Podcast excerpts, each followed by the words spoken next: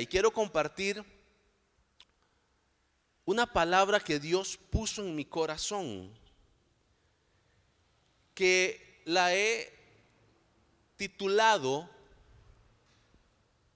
escucha bien, el tiro por la culata. Ahí está puesto en pantalla el título. El tiro por la culata.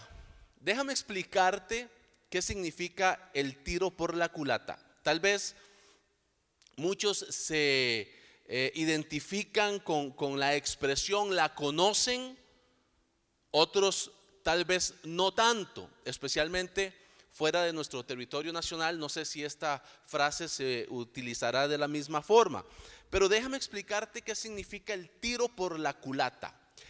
El tiro por la culata, bueno, imagínate una pistola, un revólver. Tiene el cañón, tiene la mazorca donde se encuentran las balas, los tiros, y la culata es la parte trasera.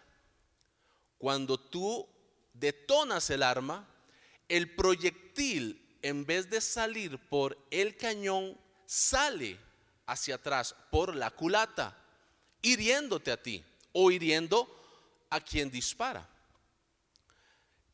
Por eso se dice el tiro. Le salió el tiro por la culata. Ahora, ¿qué quiere decir esto? Quiere decir que hay muchas personas en el mundo malintencionadas, personas de un muy mal corazón, que traman maldades en contra de otros. Pero la maldad que están tramando en contra de otros muchas veces se les devuelve a ellos mismos. Entonces, ahí le salió el tiro por la culata. Eso significa. Ahora,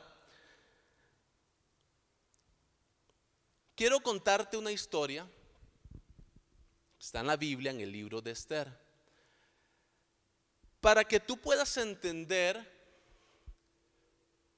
cómo a Satanás todo lo que él trama en contra de tu vida, le sale el tiro por la culata.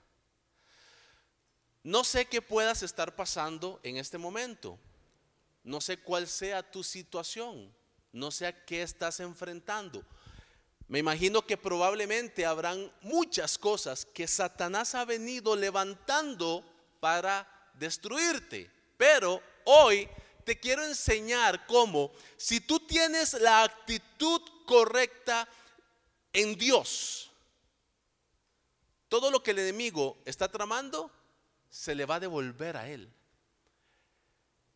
Todo lo que el diablo quiere usar para destruirte, Dios lo va a usar para destruirlo a él y para destruir todas aquellas cosas que él ha querido usar en tu contra. Pero necesitamos la actitud correcta. Quiero compartirte rápidamente lo que el libro de Esther, del capítulo 1 hasta el capítulo 2 y versículo más o menos 18, relata. Resulta ser que en el tiempo del rey Azuero, este hombre hace un banquete, eh, invita a muchísima gente, eh, se emborracha, y quiere presumir a quien es su esposa, la reina Basti. Y la manda a llamar porque él la quiere presumir delante de todo el mundo. Pero ella se niega, ella no quiere ir a que la expongan como si fuera un objeto más. Entonces ella eh, se niega a ir. El rey se enoja, eh, la desecha, nunca más la vuelve a llamar a su presencia, porque en aquel entonces para que la reina, la esposa, estuviera con el rey tenía que ser llamada por el rey. Entonces el rey Azuero se enoja y él manda a que se eh, haga un desfile de nuevas doncellas vírgenes, porque él va a sustituir a aquella mujer que no quiso presentarse delante de él. En Susa, la región en donde se desarrolla esta historia, existían varios judíos, dos de ellos Mardoqueo y su sobrina Esther. Ellos tenían su identidad de judíos un poco oculta, a bajo perfil. Entonces, Esther es tomada en cuenta para eh, ser una de las candidatas. Resulta ser que Esther haya gracia a los ojos del rey Azuero. Y dice la Biblia que la amó más que a cualquier otra doncella o virgen. Pero su tío Mardoqueo, fiel y preocupado por su sobrina, a la cual había tomado para sí como su hija porque sus padres habían muerto. Él la toma para sí, la cría, la, la, hace parte de su vida como a una hija. Entonces ese amor, ese cariño, ese celo por Esther, lo hace siempre estar a la puerta del palacio. Y de ahí él no se movía, estando siempre atento de cómo estaba Esther, si la estaban tratando bien, si la estaba pasando bien. Él estaba siempre atento. En uno de esos días, en los cuales él estaba ahí como siempre sentado a la puerta del palacio, se da cuenta de que dos principales del rey están tramando matarlo, matar al rey Asuero. A lo que Mardoqueo inmediatamente le hace saber a Esther lo que está pasando. Por ende, Esther, ya habiendo sido tomada como eh, la esposa del rey y la más querida y amada por el rey, inmediatamente también va y le da el anuncio al rey de lo que dos principales de su reinado estaban tramando en contra de él. Por supuesto, el rey se enfada y manda a matar a aquellos hombres. Esto es más o menos para que te vayas eh, centrando en la historia y podamos al final entender por qué todo lo que el diablo trama para destruirte, si tienes la actitud correcta delante de Dios, Dios eso lo va a usar para destruir las obras del diablo que se quieran levantar en contra de tu vida. Cuando Mardoqueo anuncia a su sobrina Esther que la vida del rey parece estar corriendo peligro. Parece ser que nada pasó con Mardoqueo. No se ve ni siquiera un gracias de parte del rey.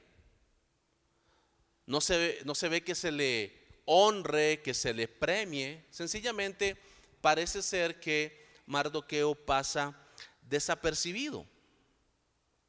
Su justicia quedó en el anonimato. Pero parece ser solamente porque para Dios tu justicia no pasa por alto. La justicia en la que tú vives delante de la presencia de Dios no pasa por alto. Todas aquellas cosas buenas que tú haces en el reino de los cielos no le pasan por alto a Dios. Esos tiempos en la madrugada donde te has levantado a orar, a buscar la presencia de Dios, donde has llorado, no pasan por alto de la presencia de Dios.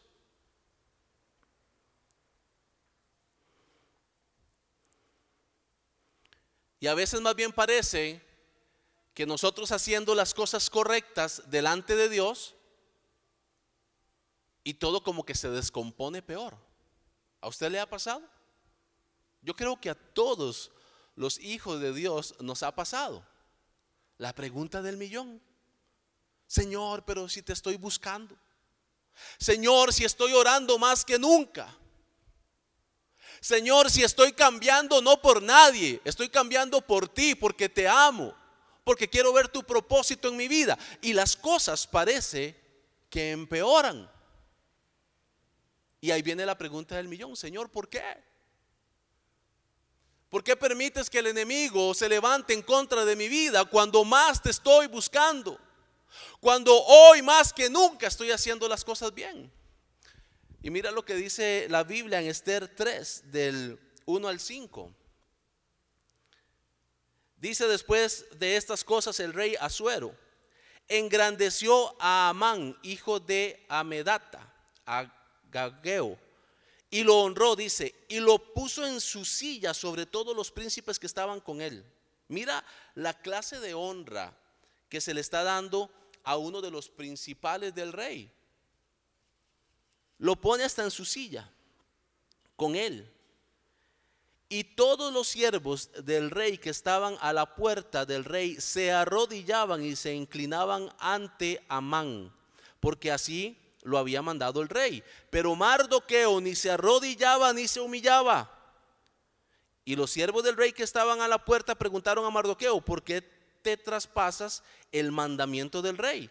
Aconteció que hablándole cada día de esta forma y no escuchándolos él, para inclinarse ante Amán, lo denuncian a Amán para ver si Mardoqueo se va a mantener firme en su dicho de que él no lo iba a hacer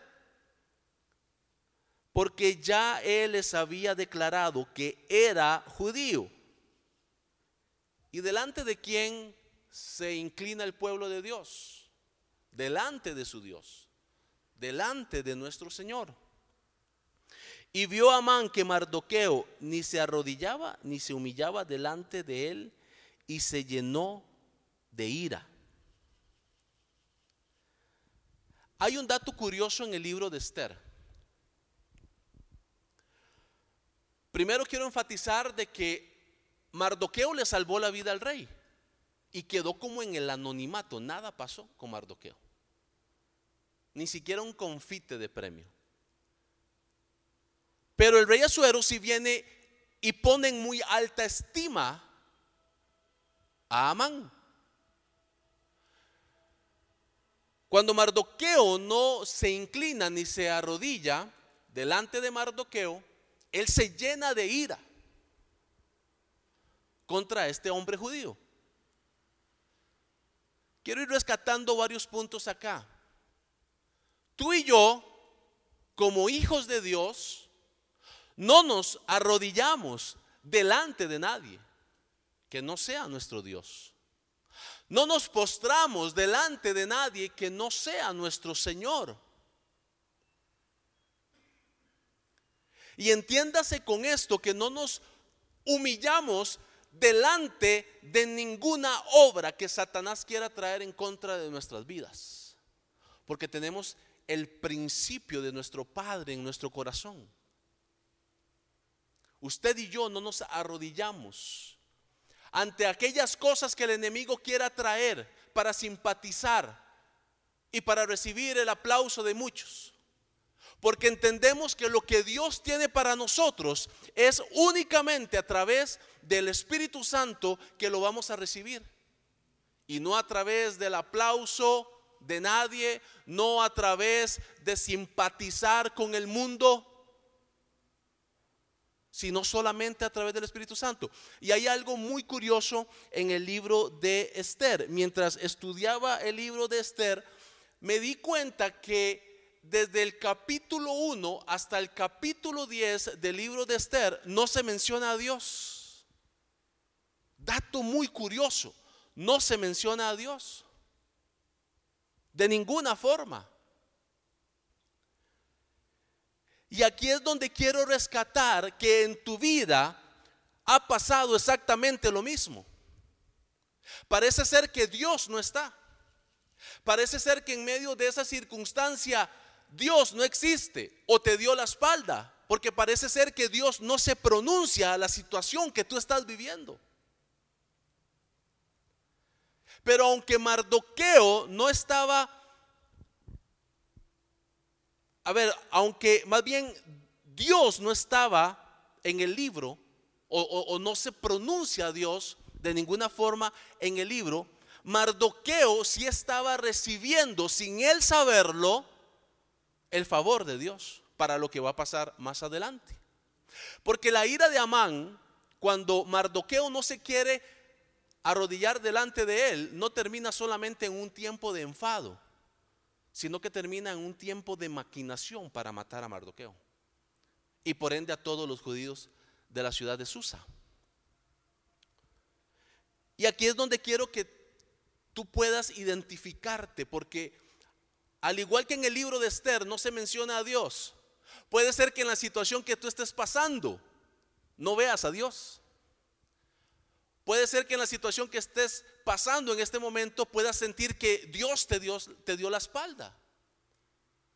Pero quiero decirte que al igual que para Mardoqueo el final fue un final de victoria, Dios tiene la victoria para ti aunque ahorita no lo estés viendo, lo que el diablo está levantando para destruir tu vida, Dios lo va a usar para destruirlo a él y tú llegarás a estar, escucha bien, como Mardoqueo, en un lugar de honra. Y suena muy lindo. Pero hay un secreto. Y es la actitud que tú tengas delante de la prueba. Hay un secreto. Y es si tú te estás arrodillando, te estás humillando delante de aquello que Satanás está levantando en contra de tu vida. Y tal vez usted no me entienda qué quiero decir con esto. No es porque nos vamos a, postrar a adorar una situación adversa, sino porque nos estamos postrando en una actitud de derrota ante la situación. Cuando la actitud de nuestra vida ante la situación tiene que ser una actitud de confianza y de fe. Sí, pero ya estoy cansado. Sí, pero ya no sé qué hacer. Sí, pero no entiendo nada. Bienvenido al club, porque no eres el único. No eres el único que ha pasado por un desierto en el cual no entiendes nada. No eres el único que ha pasado por un desierto en el cual obligatoriamente hemos tenido que preguntarle a Dios, Dios, ¿por qué? ¿Por qué a mí? ¿Por qué esto? Si es cuando más te estoy buscando. Y parece ser que Dios no está. Parece ser que a Dios no le importa. Pero lo que a veces no entendemos en medio de la tribulación es que Dios está trabajando a nuestro favor. Y no lo entendemos porque hay momentos muy específicos en que empezamos a abrir una pequeña endija a la incredulidad, a la incertidumbre, a la duda. Y por supuesto, estás poniendo en riesgo tu fe. Porque estás dejando que muy sutilmente el enemigo venga a inyectar veneno de incredulidad a tu fe. Qué fácil decirlo. Claro, es fácil. Vivirlo no es fácil, es difícil. Pero si no tuviéramos un Dios fiel y justo, verdadero, que trabaja a favor nuestro, no solamente sería difícil, sería imposible poder resistir, poder avanzar, poder seguir creyendo aun cuando los ojos naturales no están viendo absolutamente nada, pero el Espíritu te insta a que sigas creyendo y que sigas mirando con los ojos de la fe. Y le decía a una persona que muchas veces necesitamos, escucha esto, muchas veces necesitamos fe para seguir viviendo por fe.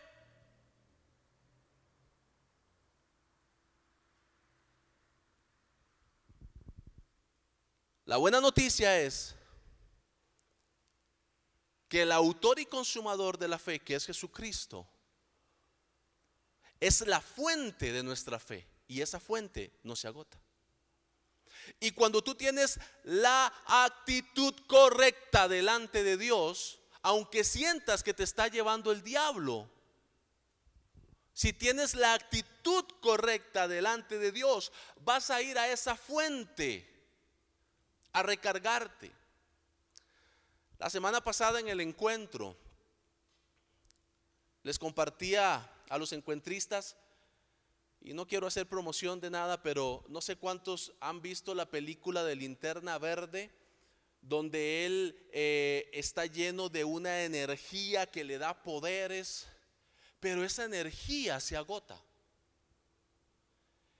Y él tiene una lamparita a la cual él tiene que llegar y poner en esa lamparita ese anillo para recargar su energía, para los que vieron la película.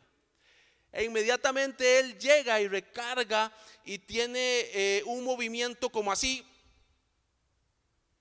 Y ¡pum! Se recargó de la energía.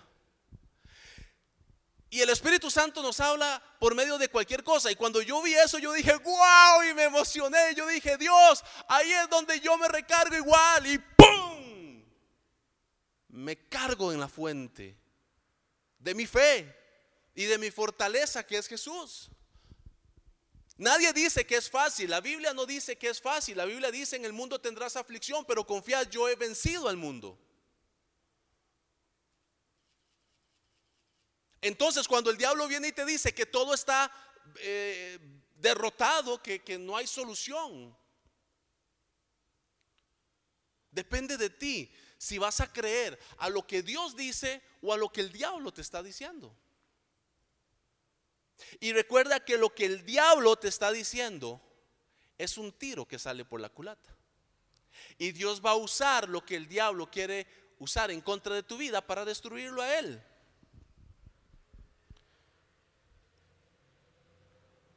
Vemos en el libro de Esther manipulación y mentiras para destruir a Mardoqueo. Mira lo que dice Esther 3:8 y dijo Amán al rey Asuero, hay un pueblo esparcido y distribuido entre los pueblos en todas las provincias de tu reino y sus leyes son diferentes de las de todo el pueblo y no guardan las leyes del rey. Y al rey nada le beneficia dejarlos vivir. ¿Qué le estaba haciendo el pueblo judío al rey o, a Amán, en realidad nada. No estaban haciendo nada. Ni siquiera en, Esther se registra sus celebraciones como pueblo judío. Pero todo nace en el corazón engañoso y mentiroso de un hombre que se llenó de ira contra aquel que no quiso humillarse delante de él vienen mentiras y engaños de parte de Satanás. En este caso, Amán viene y le habla a su rey. Y le dice, no conviene que estos judíos sigan con vida.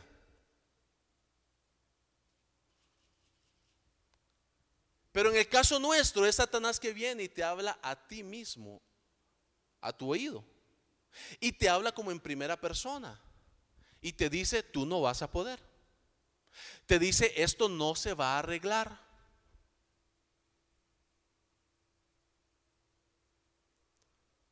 Te dice, de esta no vas a salir.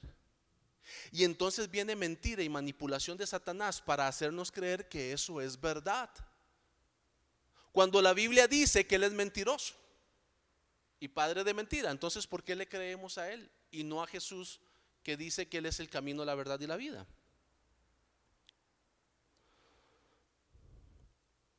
Ahora, aquí es donde quiero hablar de la actitud. Es que queremos que Dios haga cosas, ¿sí o no? Queremos que Dios haga cosas. Queremos ver una gloria de Dios en nuestra vida.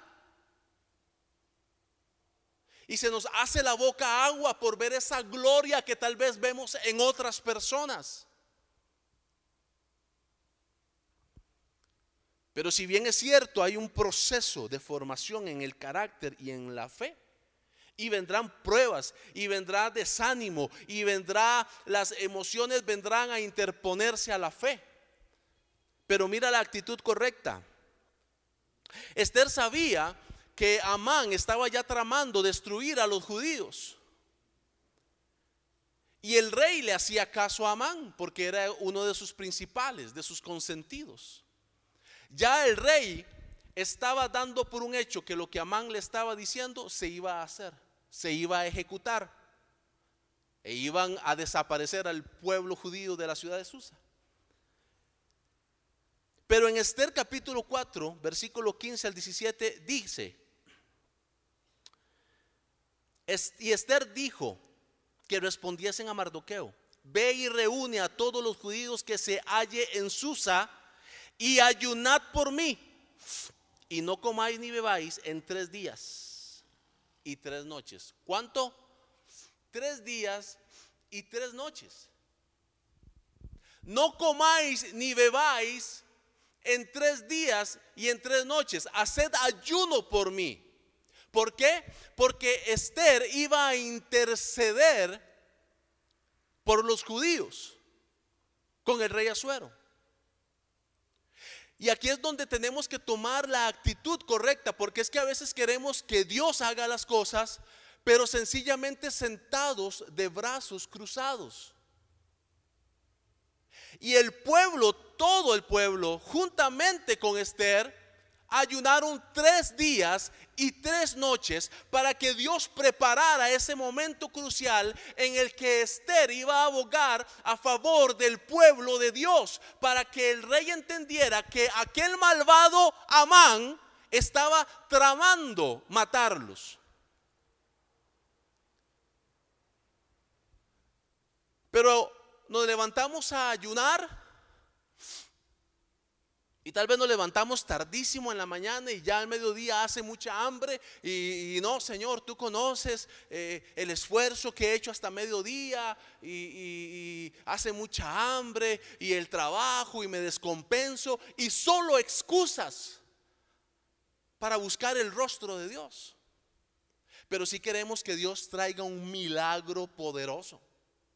Pero si queremos que una nube de humo y de fuego desciendan al frente nuestro para ver el Shekinah de Dios, como lo vio el pueblo de Israel en Egipto.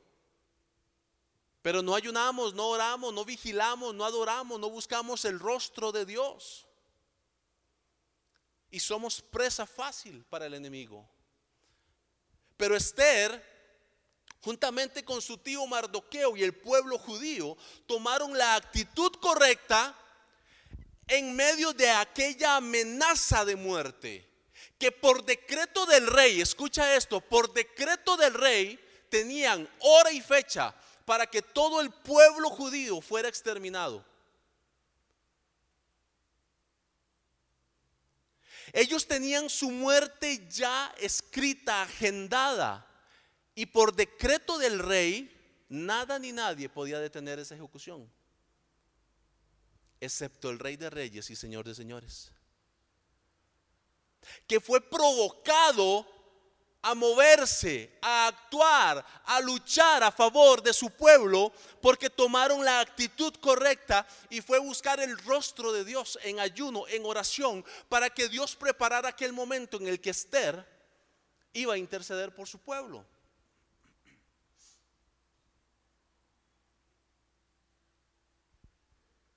Dice el versículo 17. Bueno, vamos un poquito al 16 mejor y dice, reúne a todos los judíos que se hallan en Susa, ayunad por mí, no comáis en tres días, tres noches. Yo también con mis doncellas ayunaré, ella no se queda de lado. Y entonces entraré a ver al rey, aunque sea conforme, aunque no sea conforme a la ley, porque para ella entrar a ver al rey, el rey primero tiene que mandar a llamarla. Pero aunque no sea conforme a la ley, ella iba a ir a entrar donde el rey y abogar por su pueblo. Dice, y si perezco, que perezca. Entonces Mardoqueo fue e hizo conforme a todo lo que Esther le mandó que hiciera. ¿Ves la diferencia en echarse a morir por lo que el diablo levanta en contra de tu vida o tomar la actitud correcta. Te está llevando el diablo. ¿Cuánto estás ayunando para ver la gloria de Dios? Te está llevando el diablo. ¿Cuánto estás metido en la Biblia nutriendo tu fe? Porque es que la fe viene por el oír y el oír la palabra. Te está llevando el diablo? Pues con razón. Porque no oramos.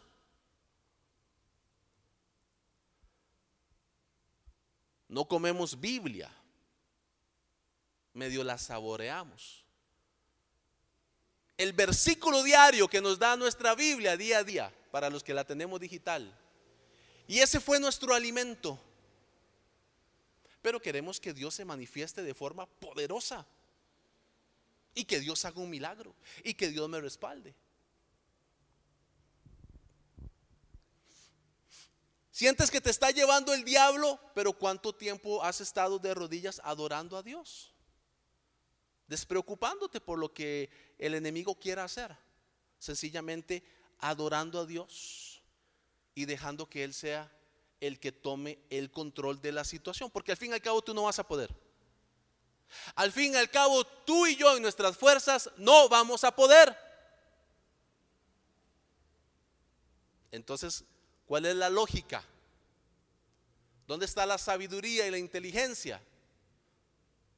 Tiempos de adoración en medio de la tormenta.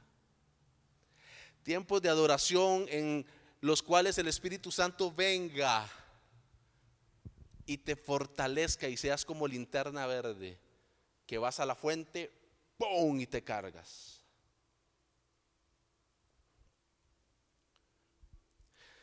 Ahora, el enemigo es necio.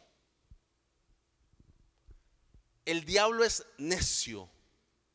Y él siempre va a querer seguir atacando, molestando hasta ver su objetivo cumplido, que es destruirte. Pero si el diablo es así de necio, ¿por qué usted y yo no somos así de necios en creerle a Dios? ¿Por qué usted y yo no somos así de tercos para ir a la presencia de Dios y alcanzar el oportuno socorro? Si el diablo es terco y majadero, usted sea más. Toda la gloria es para el que vive y reina por los siglos de los siglos. Suyo es el poder.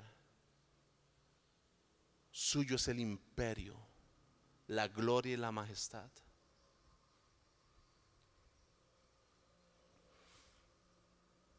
Esther 5:14. Y le dijo Ceres, su mujer, mujer de Amán, y todos sus amigos, hagan una horca de 50 codos de altura y mañana di al rey que cuelguen a Mardoqueo en ella.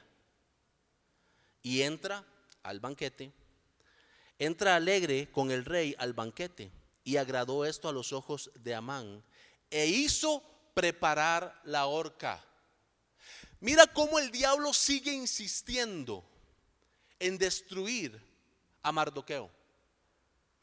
Mira cómo el enemigo no se da por vencido para querer destruir a aquel hombre que determinó no inclinarse ante otro hombre, sino inclinarse solamente delante de Dios. Y este malvado Amán manda a preparar una horca para Mardoqueo. Y dice la Biblia que su corazón se llenó de agrado, de contentamiento, porque en su maldad iba a terminar con la vida de aquel que no se inclinó ante él. Porque Satanás va a querer destruirte porque tú anteriormente no te inclinaste ante las mentiras y el engaño de que Él te quería destruir. Y como tú no te inclinaste ante esa mentira que Él muy inteligentemente trae a través de tus emociones, pero que no nos dejamos engañar. Y como no te inclinas, Él va a seguir buscando la forma de destruirte. Pero así como Él es terco, tú y yo vamos a ser el doble de tercos en nuestra fe. de tercos en nuestra confianza en Dios. Porque si Dios lo dijo, aunque tus ojos naturales estén viendo totalmente lo contrario, no importa el tiempo que vaya a pasar, no importa el proceso, el camino por el cual Dios te vaya a llevar, si Dios lo dijo, Dios lo va a hacer en tu vida. Y no hay duda en el mundo que pueda decir lo contrario. No hay nada en el mundo que pueda provocar lo contrario, porque si salió de la boca de Dios, ni el mismo diablo lo puede detener.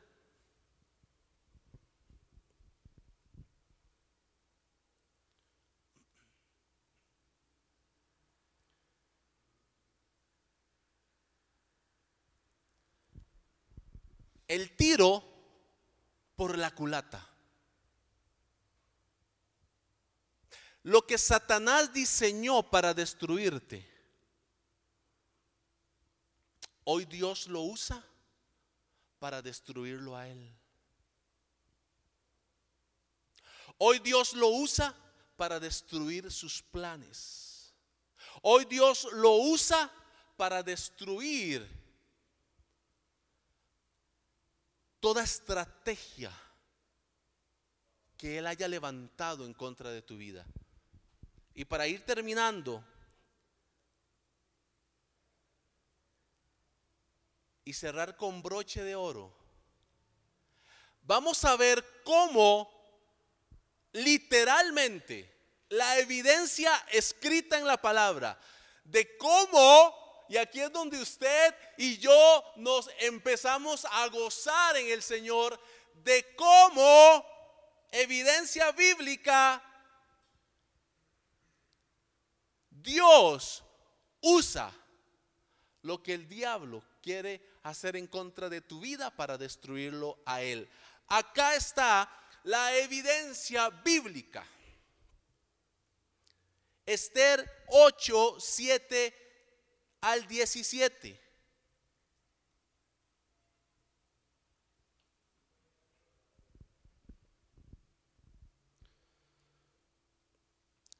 Lo tenemos en pantalla, tú lo puedes buscar también ahí en casa, en tu Biblia, subrayarlo, guardarlo, para que cada vez que el enemigo se levante, tú recuerdes esta palabra de victoria, palabra de conquista, de unción, de avivamiento, porque es a través del Espíritu Santo que Él te levanta, te defiende, te protege de todo lo que el enemigo quiere hacer en contra de tu vida. Dígame si esto no es motivo de gozo, de alegría, si esto no es un avivamiento para la iglesia, saber de que Dios no se duerme, no descansa, Él está siempre atento a cuidar la vida de sus hijos. Y dice así, voy a acercarlo un poquito más. Esther 8, 7 al 17 dice, Respondió el rey Asuero a la reina Esther y a Mardoqueo el judío. He aquí, yo he dado a Esther la casa de Amán y a él han colgado en la horca. ¿Qué fue lo que Amán mandó a preparar para Mardoqueo? Una horca para acabar con su vida. ¿Y dónde, dónde acabó Amán? En la misma horca que él mandó a preparar.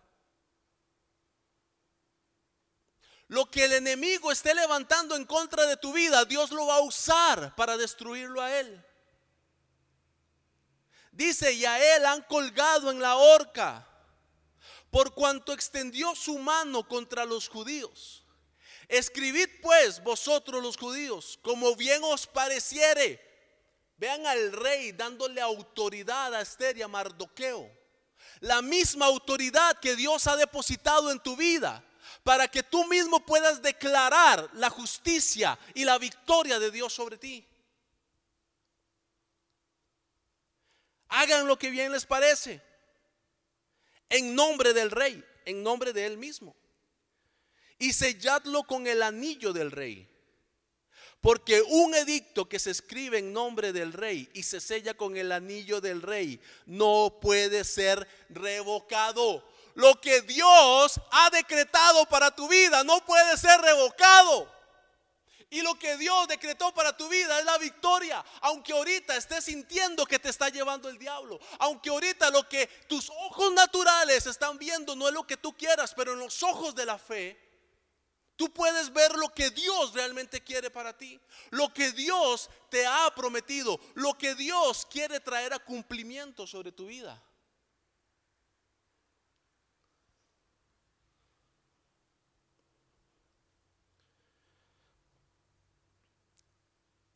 El pasaje es un poco largo,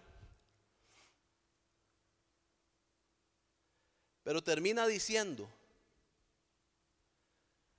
que por todas las provincias y las ciudades el decreto del rey fue emitido. Y aquella hora que estaba agendada con día y hora, con fecha definida, para la exterminación de los judíos, ¿sabes qué pasó? Ese día fueron llenos de gozo, dice la palabra. Ese día fueron llenos de alegría. Ese día se llenaron de júbilo porque vieron a Dios actuando a favor de sus vidas. Curiosamente, en un libro donde Dios no se menciona, Dios guardó a su pueblo. Dios protegió a su pueblo y Dios cumplió el propósito que tenía con su pueblo. Curiosamente, donde no se menciona a Dios. Y es porque en nuestra vida muchas veces es lo que pasa. No vemos a Dios, no sentimos a Dios, pero no quiere decir que Dios no esté ahí. Dios está contigo. Dios está a tu lado para cumplir el propósito por el cual Él te llamó. Para que cada promesa escrita a favor de tu vida se cumpla.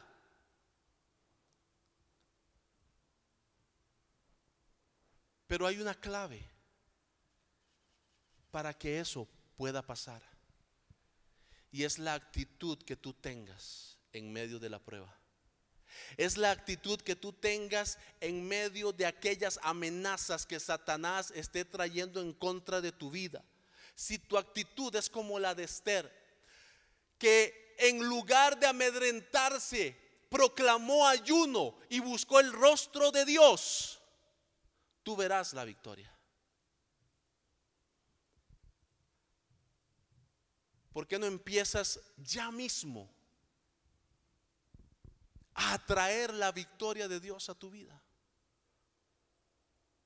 Levantando tus manos y adorando a Dios. Ahí donde tú estás, empieza a adorar a Dios. Agradecele al Señor que nunca te ha fallado aun cuando han habido momentos en los que parece que sí, nunca te ha fallado, nunca te ha abandonado, nunca te ha decepcionado. ¿Sabes por qué muchas veces nos sentimos decepcionados de Dios?